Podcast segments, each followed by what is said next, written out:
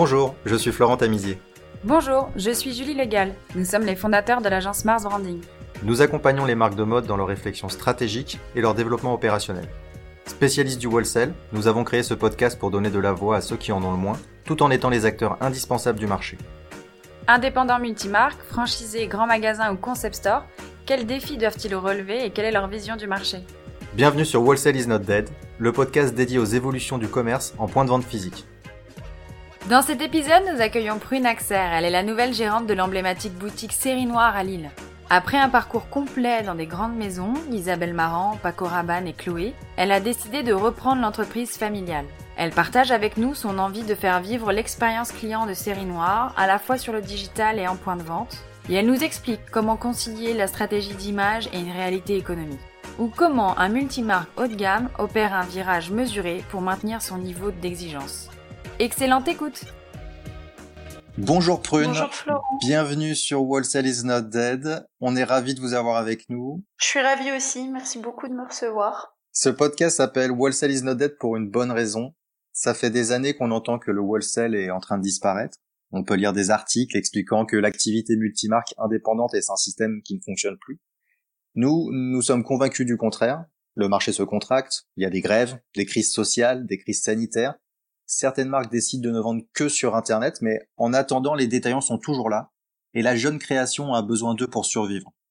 Donc c'est un marché qui doit nécessairement évoluer. Il y a beaucoup de travail certes, mais il n'y a pas de raison que cette activité disparaisse. Alors Prune, merci de nous recevoir. Vous avez repris en 2019 une institution du détail français. Nous allons revenir sur cette première année euh, mouvementée et euh, se pencher sur votre vision du business pour l'avenir. Mais avant de rentrer dans le vif du sujet, on vous propose de nous présenter le concept de ce point de vente et nous expliquer un peu votre parcours jusqu'à la tête de Série Noire. Ouais, bah alors euh, déjà merci euh, de encore une fois de me recevoir, c'est cool euh, et c'est sympa d'avoir des gens qui défendent nos métiers comme ça. c'est bien de pouvoir en parler, de s'exprimer.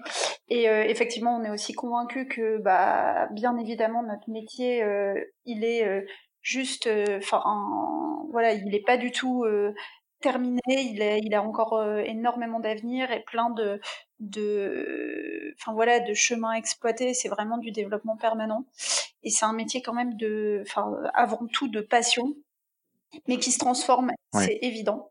Pour la petite histoire, donc Série Noire, c'est un, à la base c'était un enfin c'est un magasin multimarque, ça l'a toujours été, mais qui a été fondé en 1982 par euh, mon père, donc Olivier Axer, qui a ouvert sous forme de, enfin donc c'était que de l'homme, du prêt-à-porter homme euh, au départ, et euh, il ouvrait sous forme un peu entre fripe, euh, marque qui commençait à monter, qui commençait, euh, enfin voilà, il a toujours eu, ce, on va dire, cette fibre découverte. Par exemple, il a été l'un des premiers à faire Ralph Lauren au nord de Paris, euh, même en France, je pense, à faire Carhartt, euh, voilà, enfin vraiment le côté worker et militaire. Il a ouvert en 1982 euh, l'homme, comme je disais, et ensuite ma mère a rejoint euh, l'aventure en 91. 90, 91 ou 89, enfin dans ces eaux-là. Semble 89 plutôt. Et en fait là, ils ont commencé à hum, approcher les marques euh, plus luxe, mais toujours créa, enfin dans dans un souci de de découvrir des créateurs. C'est-à-dire que par exemple, il y avait euh, il y avait Jean-Paul Gaultier à l'époque qui euh, qui a été un Ouais. des premiers plus luxe. Enfin là, en fait, ça a pris une orientation un peu plus Ouais. mais euh, avec des Jean-Paul Gaultier, avec euh, les, les, enfin dans les années 90, ça a été les premiers moments de Paul Smith, euh, tout ça. Donc il y a quand même eu une fibre un petit peu plus luxe qui s'est rajoutée, on va dire, à la à la patte de, de mon père qui était initial. Enfin, il y a eu plusieurs magasins qui se sont ouverts avec les lignes, les secondes lignes. Par exemple, on faisait Dolce Gabbana et dans l'autre, dans l'autre magasin, c'était la ligne DG. Enfin, c'était toutes les secondes lignes. Et puis ensuite, il a été convenu, en fait, on avait plusieurs lieux et on a tout rassemblé dans un lieu qui est le lieu actuel, qui Ouais. est un lieu assez euh, emblématique parce que c'est une ancienne rue, euh, enfin c'est façon ancienne rue passante et c'est assez, euh, enfin c'est c'est assez iconique et symbolique pour nous parce que euh, bah, la configuration fait que c'est un long couloir, qu'il faut avoir une vraie démarche pour rentrer. Mhm. Ouais, on le voit pas de l'extérieur, c'est ça. hein. On le voit pas de, on Ouais, le voit pas vraiment pas. quand on est dans la rue. Absolument pas. Et c'est un monument historique, je crois, en plus, non? Ouais, tout à fait. Donc, euh, et ce lieu qui est vraiment euh, ouais, euh, emblématique et qu'on affectionne particulièrement. voilà, et donc dans ce lieu, on y est depuis 2000. donc voilà, on a investi cet espace qui est grandiose et qui est vraiment enfin, voilà, notre lieu et notre. ça fait presque partie de notre ADN maintenant. Moi, donc j'ai rejoint l'aventure il y a un an et demi. J'ai calculé, ça fait un an et demi. Alors vous, vous êtes, vous êtes né dans la boutique, ouais, ben moi, je, suis tombée dedans quand j'étais vous... clairement. Non, non, oui, euh, D'accord. Donc moi, j'ai toujours, euh, enfin, je veux dire, c'est l'écosystème. Je, je, veux dire, moi, mes parents, ils sont entièrement indépendants.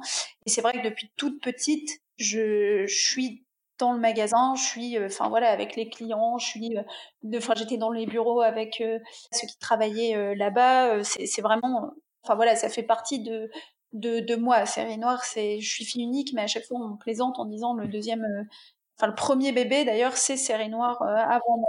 Euh, donc, c'est vraiment une relation assez viscérale, enfin c'est viscéral, mais c'est, c'est quelque chose de, voilà, de, de ça fait partie de moi, depuis toujours, je. Mais c'est vrai que j'ai pas hum, repris comme ça d'emblée. J'ai fait euh, une année à New York euh, en commercial, j'ai fait du développement produit. Et en fait avant de rejoindre Série Noire, je faisais euh, les accessoires chez Isabelle Marron, donc ce qui était chaussures, maroquinerie. Uniquement Isabelle Marron ou vous aviez vous aviez été chez dans d'autres maisons? fait alors j'ai commencé en fait enfin j'ai commencé.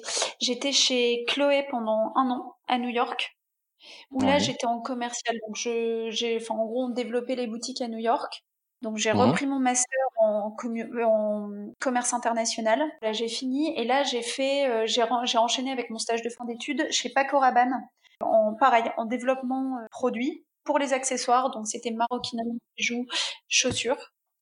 Et après Paco Rabanne, je suis allée euh, chez Isabelle Marron. Ouais, vous avez une formation complète autour du développement commercial et du produit. En fait, il y, a les, ouais, il y a les deux visions. C'est vrai que j'ai plus, enfin, le développement commercial, euh, je l'ai fait pendant un an, mais on va dire que je le faisais euh, chez Série Noire. On l'a toujours fait. J'ai toujours plus ou moins quand même gravité dans l'écosystème de Série Noire et toujours plus ou moins bossé avec mes parents. J'allais dans les showrooms. Euh, enfin voilà, c'était quelque chose euh, que je faisais. bah voilà, à chaque collection, on était en showroom. J'étais avec eux. Enfin, c'était vous faisiez salon, défilé, euh, showroom de toutes les marques euh, avec vos parents. J'étais tout le temps. Euh, puis c'était, enfin, à partir parce que forcément je l'ai pas fait petite et même petite j'allais dans les showrooms. Mais voilà, c'est vrai que quand on est enfant, ça peut vite être être long.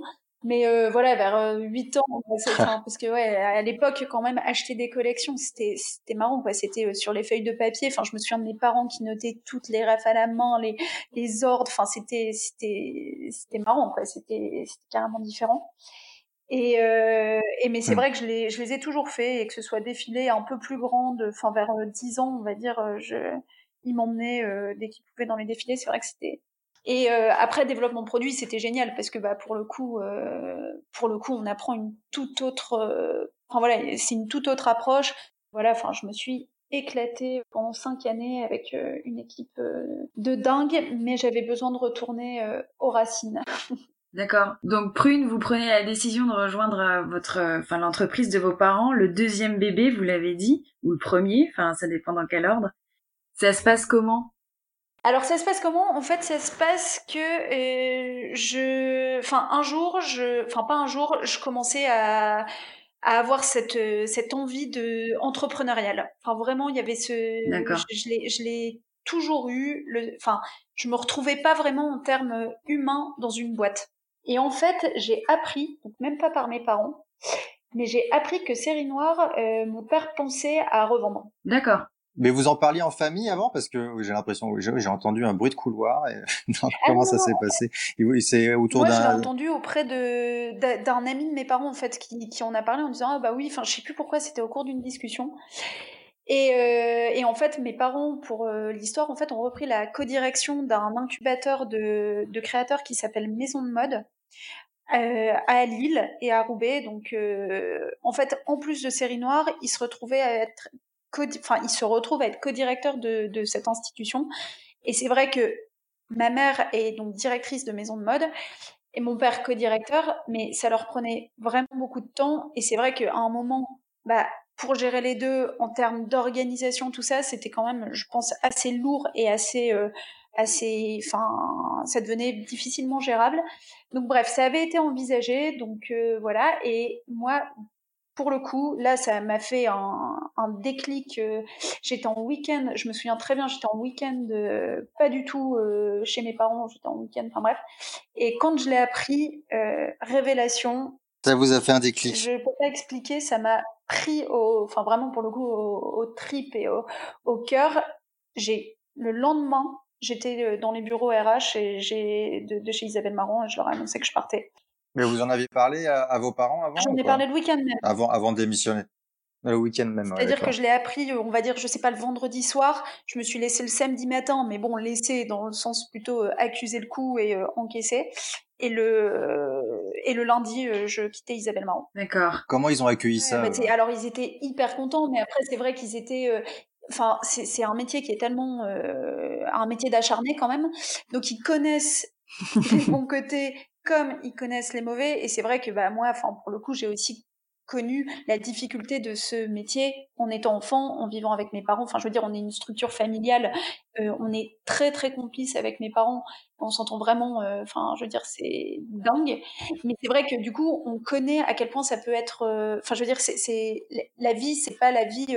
c'est en fait, c'est le, c'était série noire la vie. C'était, je veux dire, la, la vie s'orchestre autour de ça. On vit pour ça. On, comme ils bossaient à deux en plus parce qu'ils ont toujours travaillé à deux, bah le soir ça parle de ça. Enfin je veux dire c'est quand même euh, hyper ambiant et c'est euh, mmh. c'est c'est constant quoi. C'est c'est série noire qui c'est un engagement très fort. Franchement énorme. Euh, oui c'est une vocation mais c'est encore plus que ça. Je c'est vrai que c'est c'est mmh le, le dévouement qu'il y a autour de, de de ce métier et de de bah ouais, de série noire quoi donc c'est vrai que bah et un, un an après ils sont encore là ils sont toujours là ah ouais, ils sont encore un petit peu dans le ils, sont, là, euh, ils sont moins là parce que forcément de par leur autre activité et aussi bah, parce que c'est du coup on a mis en place une autre organisation Bref, on mhm. s'est organisé différemment en interne et, euh, et voilà. Mais c'est vrai que ça a mis du temps pour moi. En fait, ce qui a été le plus long, ça a été parce que donc j'ai carrément racheté la boîte toute seule. Mais voilà, une fois qu'on y est, c'est. Euh, D'accord. Enfin voilà, y a, y a, l'année m'a aussi permis de construire un, business plan, de pouvoir voir un peu où on voulait aller, d'écrire les visions, d'écrire nos attentes. Euh. Et d'ailleurs, c'est, c'est quoi vos défis et votre vision pour Série Noire? Moi, ma vision, c'est euh, de. Enfin, déjà, c'est de bien sûr garder l'identité, garder le savoir-faire, garder l'expérience acquise pendant 40 ans, clairement. Mais c'est de l'emmener encore on a plein de projets autour de séries noires. Vraiment, là, on est en train de, enfin, notamment une partie qui est digitale, qui est, euh, qui est orchestrée autour du site internet, qui est orchestrée.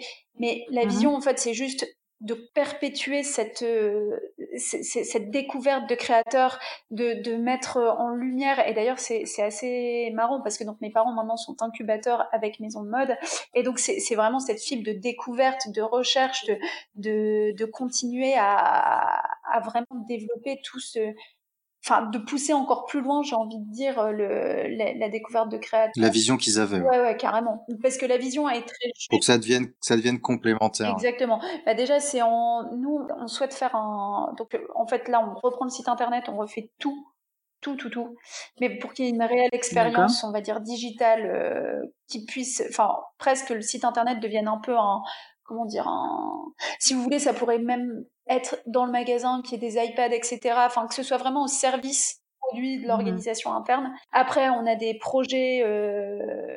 Mais en fait, on voudrait faire euh, notre collection. D'accord, votre propre collection. On va pas euh, développer encore le concept et le ouvrir d'autres séries noires. Enfin voilà, il y a, y a plein de projets.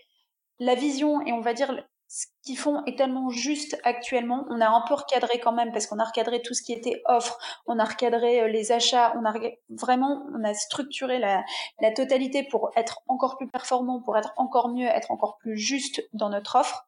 Mais en même temps, on veut toujours être euh, les, des découvreurs, des, des, enfin en fait un peu ce côté pionnier et, de, et de découverte. C'est vraiment ce qui nous, ce qui nous fait vibrer, euh, ce qui nous fait vibrer chez Série Noire. C'est, et comment on recadre une offre euh, prune? Quand vous dites recadrer l'offre, ça dépend par exemple de votre clientèle ou, ou de ce qui est rentable. Comment vous avez fait? Ça, ça, dépend aussi de ce qui, de, de l'état dans lequel vous avez trouvé le. Exactement. Enfin, je, dis pas que c'était, c'est pas, c'était pas vétuste, hein, c'est pas ce que je veux dire. Mais vous arrivez, vous arrivez dans un business familial avec votre vision, euh, on va dire, euh, d'une autre génération, et euh, vous dites il faut que je recadre l'offre. Comment c'était Est-ce que c'était décadré quand vous êtes arrivé? Qu'est-ce que vous avez trouvé? L'offre était juste, c'est-à-dire la proposition de marque, etc. On a quand même trié certaines marques, c'est-à-dire que je pense qu'il y avait des méthodes que mes, enfin forcément, ou même qui n'avaient pas le temps de faire, mais on a quand même fait une grosse analyse de, d'une part d'identité, donc qu'est-ce qui collait avec nous, qu'est-ce qui ne collait pas. Alors parce qu'en fait il y a un dilemme quand même, il y a la rentabilité, mais il y a la, enfin il y a la, il y a l'image. Clairement, mm. nous on a des marques qu'on adore, mais elles sont pas rentables. Donc en fait c'est vraiment un arbitrage entre bon, ok, on garde celle-là pour faire de l'image parce que machin, mais par contre, celle-ci, ça va être rentable. Donc, enfin bref, c'est, ça a tout été un process de, dire qui et quoi. Euh, on va dire euh, mettre dans des euh, plus ou moins dans on, faisait des nuages en fait où on définissait les marques et on les mettait dedans on en supprimait certaines et après on a on a développé notre offre c'est-à-dire que on a fait venir Raph Simons on a fait venir Ten enfin il y a quand même pas mal de marques qui sont arrivées suite à moi, mon arrivée. Euh, mais grâce, en fait, il y a eu, on va dire, une première step de clarification, d'épuration, puis après de découverte de nouvelles marques.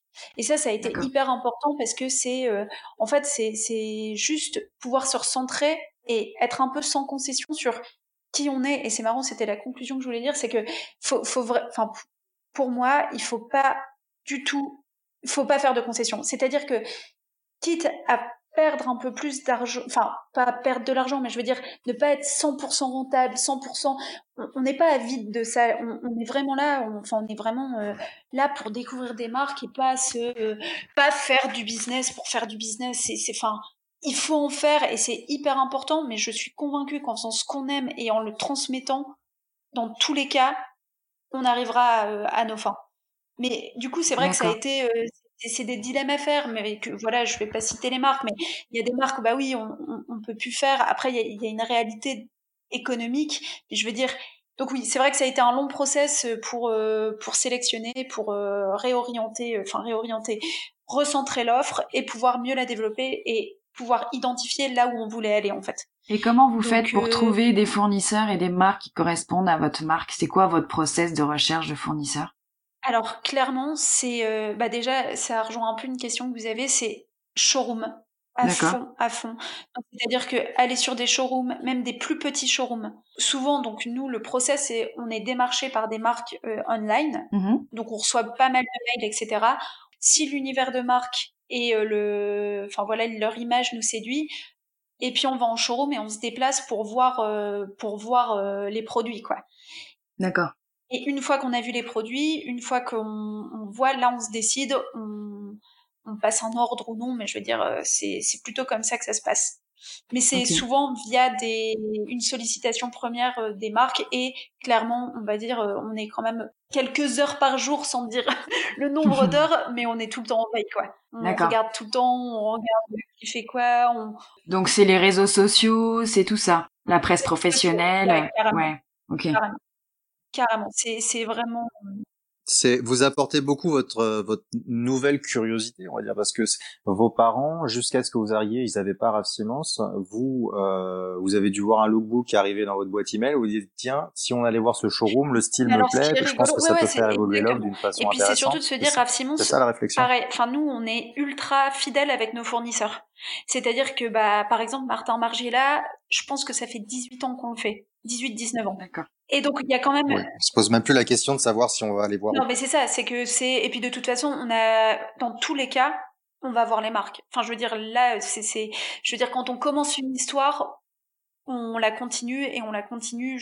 Enfin, sauf si vraiment ça, ça se passe mal en termes de. Enfin voilà, à un moment, euh, comme je vous disais, il y a aussi une une réalité économique, mais sinon on est hyper loyaux on enfin je veux dire on vraiment, on suit les fournisseurs et on suit leur histoire. Sinon, même pour nous, ça n'a pas d'intérêt. Parce que, pour vous dire, enfin, une marque, quand vous l'avez faite pour la première fois, en fait, les gens n'accrochent jamais, mais jamais à la première collection.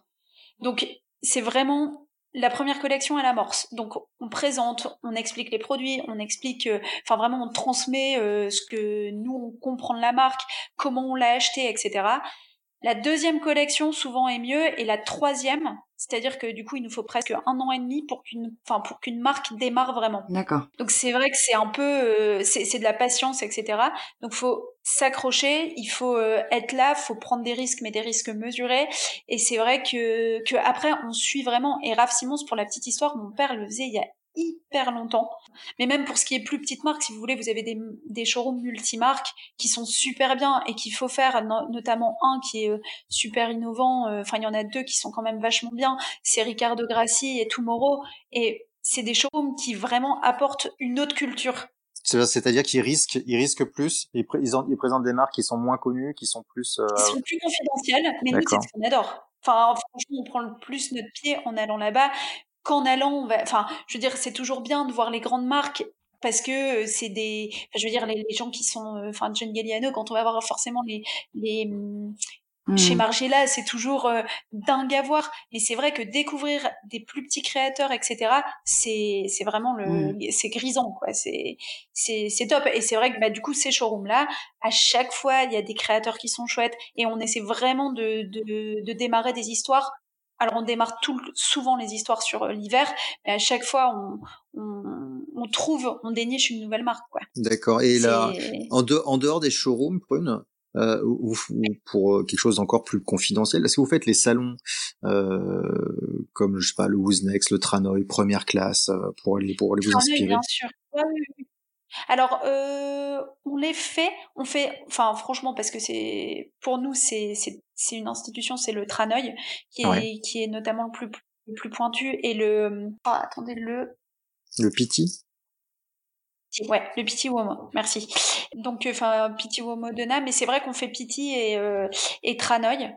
Et même si, enfin, je veux dire, il faut les faire. Pour moi, c'est même si c'est pas pour euh, euh, si on trouve pas ou je sais pas, il faut y aller, il faut voir. Ils sont quand même euh, toujours à la pointe. Enfin, notamment Pity dernièrement, ils ont été quand même super forts sur euh, tout ce qui était digital, sur l'animation de marque, sur c'était c'est énorme. Enfin, je veux dire, c'est des ça prend plusieurs jours et il faut pouvoir se permettre de prendre le temps d'y aller.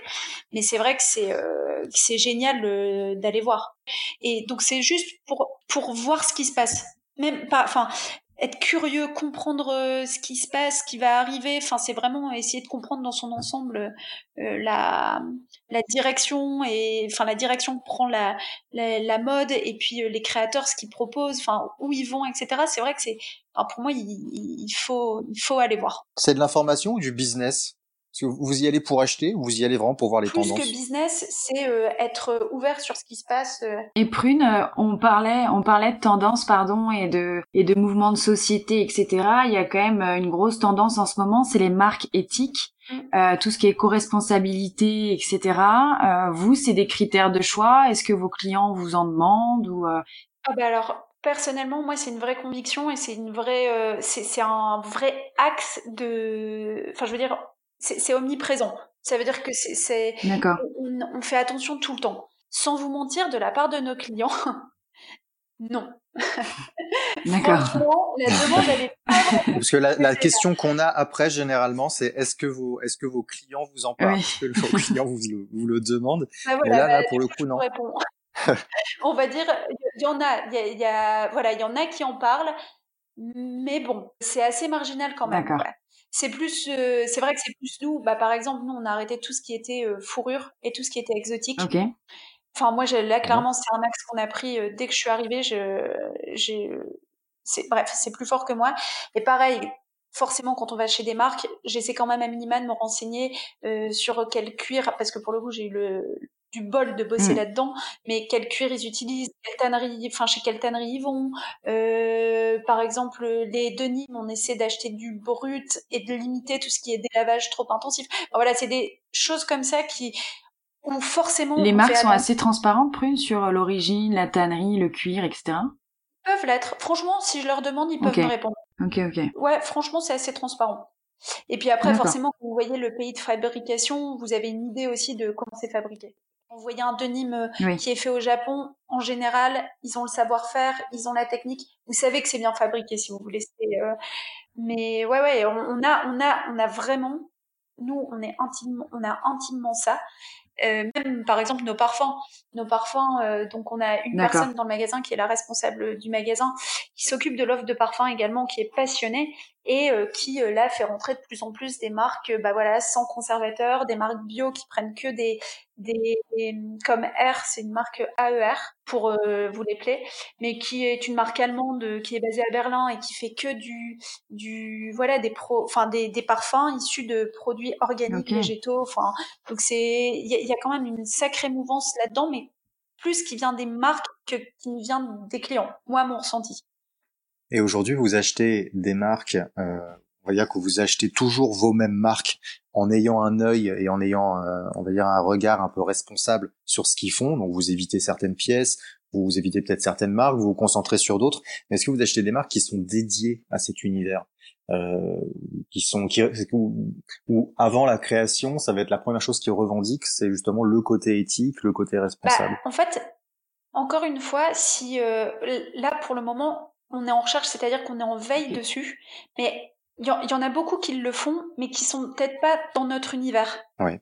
Donc là, j'en ai pas en tête, mais je veux dire, j'ai pas, j'ai pas encore trouvé une marque euh, qui revendique vraiment euh, l'éco-responsabilité et qui soit, enfin voilà, entière de A jusqu'à Z, et où je me dis, punaise, c'est pour nous. Non, il y a encore plein de choses à faire sur ce créneau. C'est ça en fait, c'est qu'il y a, il y a de la place pour ça, vraiment. Euh, c'est fou enfin faut, faut, mais c'est vrai que j'ai pas encore euh, enfin d'ailleurs euh, je voilà enfin je, je réfléchis euh, à voix haute mais c'est vrai que j'ai pas eu le en tout cas une marque qui est venue vers moi en m'attaquant enfin en m'attaquant excusez-moi mais en me démarchant avec ce avec cet argument. voilà avec cette revendication tout à fait euh, en, de prix enfin en prime abord et et non non c'est vrai que c'est pas il y, en a pas non plus beaucoup. C'est plus des, des, marques, je trouve, qui sont existantes, qui, enfin, qui sont en transition vers qui tout se à fait. Ouais. Tout à fait. Par exemple, Margiela, vous voyez, ils font euh, pas mal de hum, polyester recyclé. Gani, c'est une des marques qu'on a euh, et qui est le plus, euh, enfin la plus éco-responsable, où ils prennent les bouteilles des océans pour faire tout leur maillot de bain. et qui a vraiment, voilà, ils prennent du coton bio. Enfin voilà, Margiela, ils sont vraiment en train de je trouve qu'ils prennent vraiment un step euh, d'avance par rapport euh, aux autres. Enfin, en tout cas, de nous qu'on a dans le magasin. Mmh Mais c'est vrai qu'ils font, qu'ils font vraiment attention mmh. euh, à ça. Et, et, de votre côté, en, dans le point de vente, vous éduquez un petit peu vos clients à ça? Ou alors vous les, vous les entraînez vers ce mouvement-là On les entraîne carrément. Enfin, on essaie de le faire. Mais euh, on essaie de le faire, on en parle, mais c'est pas un critère d'achat. Je sais pas comment vous expliquer. C'est-à-dire que ils vont pas prendre une doudoune euh, parce qu'elle est faite en, en polyester recyclé. C'est avant tout, ils vont l'aimer, etc. Et ce sera un plus. C'est un vrai plus en fait. À ce stade, c'est un vrai plus. Mais euh, mais sinon, euh, sans vous mentir, euh, non, pas vraiment. Ouais, Vous aviez parlé aussi du fait que votre papa, je crois, avait lancé au début euh, une partie vintage, je crois. C'est ce que vous avez annoncé au début de cette interview. C'était son, ouais, tout à fait. au, tout début, en 1980, c'est ça? Donc là, on est sur euh, la seconde main, etc. Est-ce que euh, pour vous, c'est un axe de développement intéressant? On en voit de plus en plus l'avènement de du vintage, de la fripe. Qu'est-ce que vous en pensez? Eh ben nous, on y vient. Alors c'est parfait que vous en parliez. Donc ouais, mon père avait commencé, avait initié avec ça parce qu'en fait, il rachetait des gros stocks, vous voyez, enfin, c'était aussi de la, tout à fait. Il mmh. rachetait des lots, il rachetait euh, des tous les vêtements militaires, enfin, donc il prenait des lots et il donnait une seconde vie dans ce sens-là. Moi, là, ce que j'ai fait, et c'est vraiment un, un, axe euh, de développement de dingue. Euh, il y a un an, en fait, on a mis en place le vintage. Non, non, mais vraiment parce qu'on est super content de, de la dimension que ça prend. On a un espace, en fait, dans le magasin qui doit faire, euh, je sais pas, mais vous êtes venu dans le magasin, non? Oui, on est venu. Ouais, oui, on est venu. Dans le fond à droite, vous voyez quand vous rentrez, bref, dans dans l'espace à droite, tout ça en fait, ce n'est que du vintage, que de la seconde. D'accord. Et donc de la seconde il y a beaucoup d'accessoires. On a vu pas mal de chaussures. Il y avait des euh, chaussures, mais en fait, tout ce qui est en dessous, les vêtements, ce sont de la seconde main. Tout, D'accord. C'est du D'accord. Donc en fait, nos clients euh, nous ramènent, euh, pour le coup, là, c'est nos clients qui ramènent leurs, leurs habits. Et on les. Vous leur acheter Non, c'est du dépôt-vente. D'accord. Ok. Dépôt-vente. Et en fait, on les transforme, dès qu'on en vend, on leur propose de le transformer sous forme d'avoir. Et donc, en fait, ils ont un avoir dans le magasin. Ok. Et c'est des pièces qu'ils ont achetées chez vous ou même ailleurs?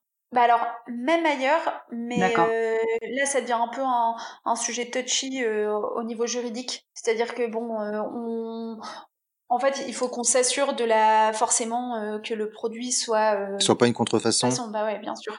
Donc c'est vrai qu'on là c'est plutôt touchy, mais par exemple les marques qu'on fait et qu'on connaît, ça mhm. c'est franchement euh, sans problème parce qu'on est à même de reconnaître euh, sans dire qu'on a des mais on sait que c'est c'est du vrai puis on a des clients j'ai envie de dire qu'on connaît très bien qui nous ramènent où on a, enfin voilà, on a confiance en eux. En revanche, les autres, bah, enfin oui, les, les marques qu'on n'a pas dans le magasin, on leur demande juste une facture pour nous prouver, mais euh, oui, on les accepte complètement, complètement. Donc dépôt vente et après, euh, si moi je viens euh, vous voir, je dépose mes produits. Et vous les gardez mm. combien de temps pour que j'ai mon bon d'achat ou comment ça se passe? Il y a une durée dans le temps? Parce qu'il y a un moment où vous allez peut-être D'accord, ok. Non, franchement, il y a pas de, on, les garde. C'est juste que du coup, là, ce qu'on essaie de mettre en place, c'est euh, une rotation un petit peu, euh, euh, on va dire toutes les deux semaines, où on isole des pièces et pour faire tourner le stock et mettre de la nouveauté, où on change. Donc ça, c'est encore une nouvelle organisation. C'est vrai que la mise en place du vintage, elle est, c'est, c'est quand même des process à chaque fois assez, assez, assez costauds. Mmh et voilà, toutes les deux semaines, on fait une sélection, on fait une rotation. Et en fait, ça permet bah, d'apporter de la nouveauté, d'apporter. Euh, et vos clients sont réceptifs? Ils sont super contents. Et en fait, ah enfin, ce qui est génial, c'est qu'on acquiert une nouvelle clientèle comme ça. En fait, il y, a des clients, par exemple, qui, qui passent, qui, enfin, qui sont surpris de voir cet espace et qui sont super contents. Enfin bref, il y a cinq ans, c'était euh, le, le, prix retail, c'était euh, ouais ou enfin avec laquelle il serait pas euh, parti. Et par contre, vous voyez, pour cette partie du magasin, il y a beaucoup plus euh, de clients qui ont une conscience éthique euh, et éco-responsable. Pour cette partie de clientèle-là, ouais, carrément. C'est pas notre clientèle. C'est très tout à fait une autre clientèle. Vraiment, c'est assez marrant parce que c'est vraiment distinct. Les gens qui achètent du vintage souvent n'achètent pas la nouvelle collection. Ok. Vous n'avez pas un panier avec un peu de vintage, un peu de nouvelle co? Ça n'arrive quasiment jamais. D'accord. Donc ils viennent pour ça. Ça fonctionne pour le moment très bien avec le bouche à oreille. On communique pas trop dessus parce que c'est vrai qu'on a une vraie demande de la part des gens de mettre en dépôt.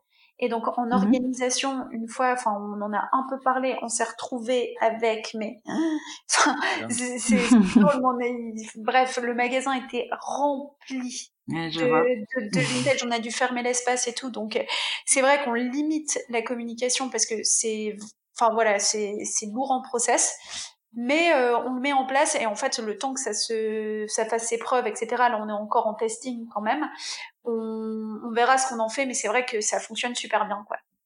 Vous l'avez mis sur le sur le site internet aussi ou pas? Non, c'est trop lourd en, en, on n'est pas assez.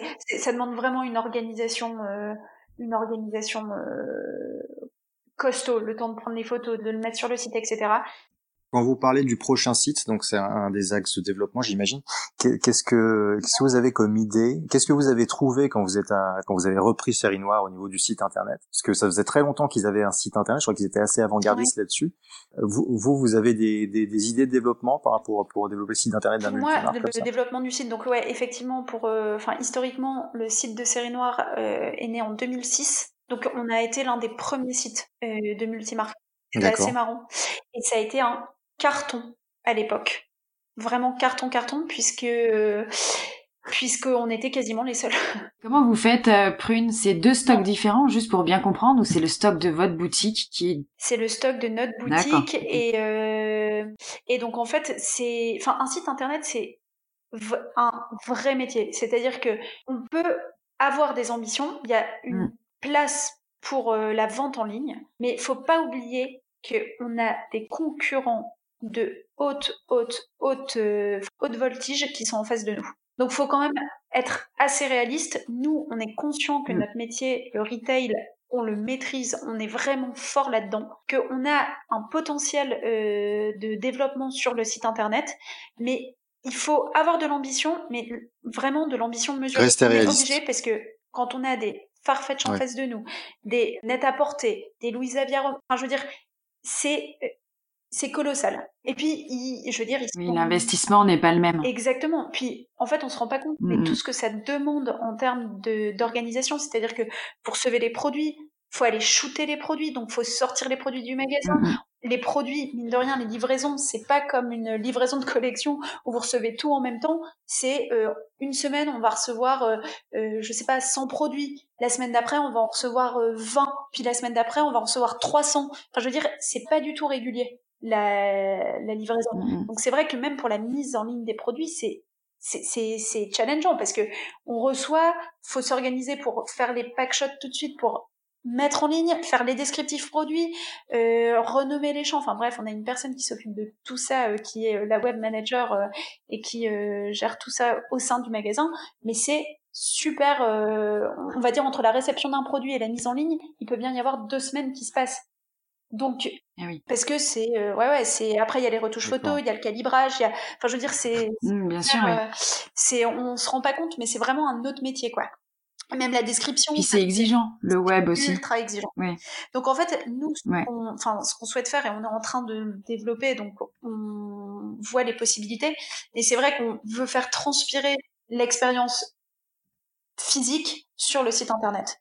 Et pour moi, c'est vraiment là où on va pouvoir être euh, pertinent, c'est que euh, c'est que les gens se retrouvent dans ce euh, bah voilà dans ce cocon, dans ce enfin ce cocon familial, cette proximité qui est une facilité d'usage, de communication, cette sympathie, enfin voilà tout ce qu'on est en fait que ça transpire sur le site internet. Et donc on est en train de développer ça nous en interne parce qu'on sait qu'il y a du potentiel, on sait que ça peut nous emmener encore plus loin mais c'est vrai qu'il faut qu'on reste réaliste. On a quand même vraiment la concurrence qui est, euh, qui, est puissante, euh, vraiment. Et aujourd'hui, Prune, ça représente combien en termes de chiffre d'affaires? Est-ce qu'on peut le communiquer ça en pourcentage Votre e-commerce et votre euh, réseau physique? On peut se dire que c'est 5-10% le e-commerce? Ouais, c'est ça, c'est 5-10%. Entre 5 et 10% selon les années. Là, on est plus Avec à 2020, etc. Et tout ce qui, ce qui s'est passé. Vous avez un objectif euh, pour que ça pour que ça augmente ou euh, ou alors euh, c'est un ouais, dire que ça reste bien, ça reste convenable parce que comme vous le dites, voilà, c'est pas notre but. Que... Non non, c'est que ça augmente bien sûr, mais pareil, si on dit que ça augmente, ça veut dire dans un premier temps augmenter les achats, etc. Mmh. Enfin, vous voyez, il faut voir dans quelle direction ça augmente. C'est-à-dire, est-ce que c'est au détriment du physique, donc au final, on s'y retrouve ou est-ce que c'est un vrai manque et c'est ça qu'on est en train d'analyser d'offres et du coup où on peut euh, carrément se positionner différemment et acheter différemment pour le web. Mais donc pour ça, enfin bref, c'est du géopricing, c'est il faut être présent sur les sites en Chine comment, enfin c'est vraiment euh, enfin délicat. En tout cas, c'est vraiment à analyser et c'est vrai que le marché clairement il est hors Europe. pour les sites internet. Comment vous avez capté justement ces, euh, c'est cette clientèle internationale. Vous disiez au début que votre clientèle principale, mettre en place. votre clientèle principale, elle n'était pas forcément euh, à Lille ou dans le Nord, elle est plutôt à Paris ou à l'étranger. Euh, vous gardez contact avec eux, vous les fidélisez grâce à Internet, vous jouez sur les réseaux sociaux avec ça? Mais alors, en fait, pour parler un peu de nos clients, nous, nos clients, c'est vrai qu'on a des Parisiens, on a des Londoniens, on a, on a beaucoup de Belges aussi. Mais c'est vrai qu'on a quand même des clients, on a pas beaucoup de clients, j'ai envie de dire, comparé à d'autres magasins ou ce qu'on peut s'imaginer. Notre portefeuille client, il est quand même assez réduit, mais on a des clients hyper fidèles. Enfin voilà, on les a connus grâce au magasin, enfin grâce euh, à Série Noire, mais on perpétue la relation et c'est vrai que c'est une vraie euh, c'est une vraie relation qui se crée en fait euh, au, fil au fil des ans. Nouvelle génération prune, elle est un peu sensible à tout ce qui est réseaux sociaux, influenceurs, etc. J'imagine. Vous faites vous faites des actions pour les capter justement? Ouais, ouais. Bah, alors on est, on est, enfin, je veux dire, on a développé vraiment euh, le, enfin, Instagram. Oui. Et après, c'est vrai que eux, ils sont aussi vraiment très marques. Et mmh le plus challengeant pour nous, mais ce qui est encore une fois pour moi le plus grisant, c'est vraiment de les amener sur le produit aussi. Donc c'est-à-dire que grâce à des marques qu'on a en magasin, type euh, Ami Paris, euh, comme des garçons, on les, c'est, c'est un peu un produit d'appel où ils connaissent, euh, enfin voilà, où ils vont se dire ah il y a ça, sans, enfin voilà, sans prétention, mais on les éduque à d'autres produits en leur montrant, en leur expliquant. Et c'est vrai que du coup, on passe vraiment, vraiment beaucoup de temps avec euh, avec nos clients quoi parce que c'est c'est un échange perpétuel c'est enfin voilà et puis on, on, essaie de leur faire comprendre où on veut aller quand on achète on leur explique on enfin voilà c'est c'est de la trompe ouais ils sont super informés mais oui, puis de puis mm. d'échange en fait mm, mm. de comprendre eux ce qu'ils recherchent parce que c'est clair que eux avec euh, enfin clairement euh, enfin avec Instagram ils vont voir ils connaissent parfaitement euh, la marque ce qu'elle a fait à quel moment elle l'a sorti le prix du produit mais ultra ils sont surinformés en fait. Donc nous, notre site, ils adorent, mais ils adorent parce qu'ils viennent dans le magasin ou parce qu'ils adorent la sélection de produits. Mais c'est vrai que c'est des, enfin, ils sont de plus en plus infidèles parce que ils ont accès à tout. Donc c'est-à-dire que bah ils vont voir, ils vont solliciter les marques, ils vont aller euh, faire des benchmarks. Enfin, je veux dire c'est assez marrant quoi. Il y en a plein qui y arrivent en disant ah vous êtes euh, euh, moins cher que là-bas ou ah vous êtes 5 euros plus cher que là. Enfin c'est on est là? Enfin ouais ok c'est c'est assez marrant et c'est vrai que dans ce cas-là, faut pas essayer de d'être compétitif sur le site internet, on n'y arrivera jamais, étant donné qu'ils sont ils ont accès à tout déjà. Et c'est plutôt sur l'accueil et sur l'ambiance que vous avez dans votre point de vente. Tout à fait. Et pour moi, c'est l'essentiel. Enfin, que ce soit, mais de toute façon, on a une, enfin, il y a une chance inouïe chez Série Noire, c'est que vraiment, euh, les personnes qui bossent avec nous, enfin, on est vraiment comme une famille et on a vraiment des gens qui travaillent super bien. C'est dans la bienveillance. Enfin, c'est vraiment dans une ambiance familiale. Donc, c'est, au-delà de ça, on est quand même tous les jours non-stop ensemble. Euh, on a des tempéraments bien forts, mais ils sont tous super brillants. Ils, sont, euh, voilà, euh, c'est c'est quand même, euh, on a vraiment, mmh. j'estime que j'ai une chance inouïe d'avoir les gens qui travaillent aujourd'hui chez Série Noire. Vraiment, c'est c'est c'est c'est dingue. Ah ouais ouais. Et c'est c'est ce qui fait aussi qu'on se lève le matin, c'est que bah le c'est on est avec eux tout le temps, on travaille avec eux, on évolue avec eux, et c'est souvent des personnes qui restent super longtemps. Donc c'est c'est top et ça nous permet d'évoluer. C'est un super message, Prune. Euh, c'est très, c'est super sympa ce que vous venez de dire. Euh, moi, j'avais une dernière question parce qu'on est plutôt sur la fin de notre interview, Prune, euh, qui était super riche en informations. Euh, Florent et moi, on voulait vraiment savoir votre vision de série noire dans dix ans. Ça ressemblera à quoi? Alors moi, pour moi, série noire, on sera toujours qui on est actuellement, c'est-à-dire qu'on aura toujours notre identité familiale, mais c'est vrai que pour moi, ça doit plus devenir clairement comme un label, avec une identité tellement forte que, c'est-à-dire qu'il y avait même une question que je trouvais intéressante quand vous disiez spécialiste ou concept store. En fait, l'avantage du concept store, c'est que on peut devenir un showrooming de spécialistes. Je sais pas comment vous expliquer, mais c'est-à-dire qu'on peut se mettre en lien. Par exemple, nous, on est, euh, on travaille avec une galerie euh, qui s'appelle DTTH Galerie et qui va venir mettre les expositions, enfin ces expositions de façon euh, chronique, donc pendant quelques mois. Et euh, on travaille avec eux, enfin voilà, sur l'année. Mm-hmm. Et en fait, vraiment, le fait d'avoir un concept store, ça, ça nous permet de nous mettre en lien avec plein de gens qui ont des spécialités.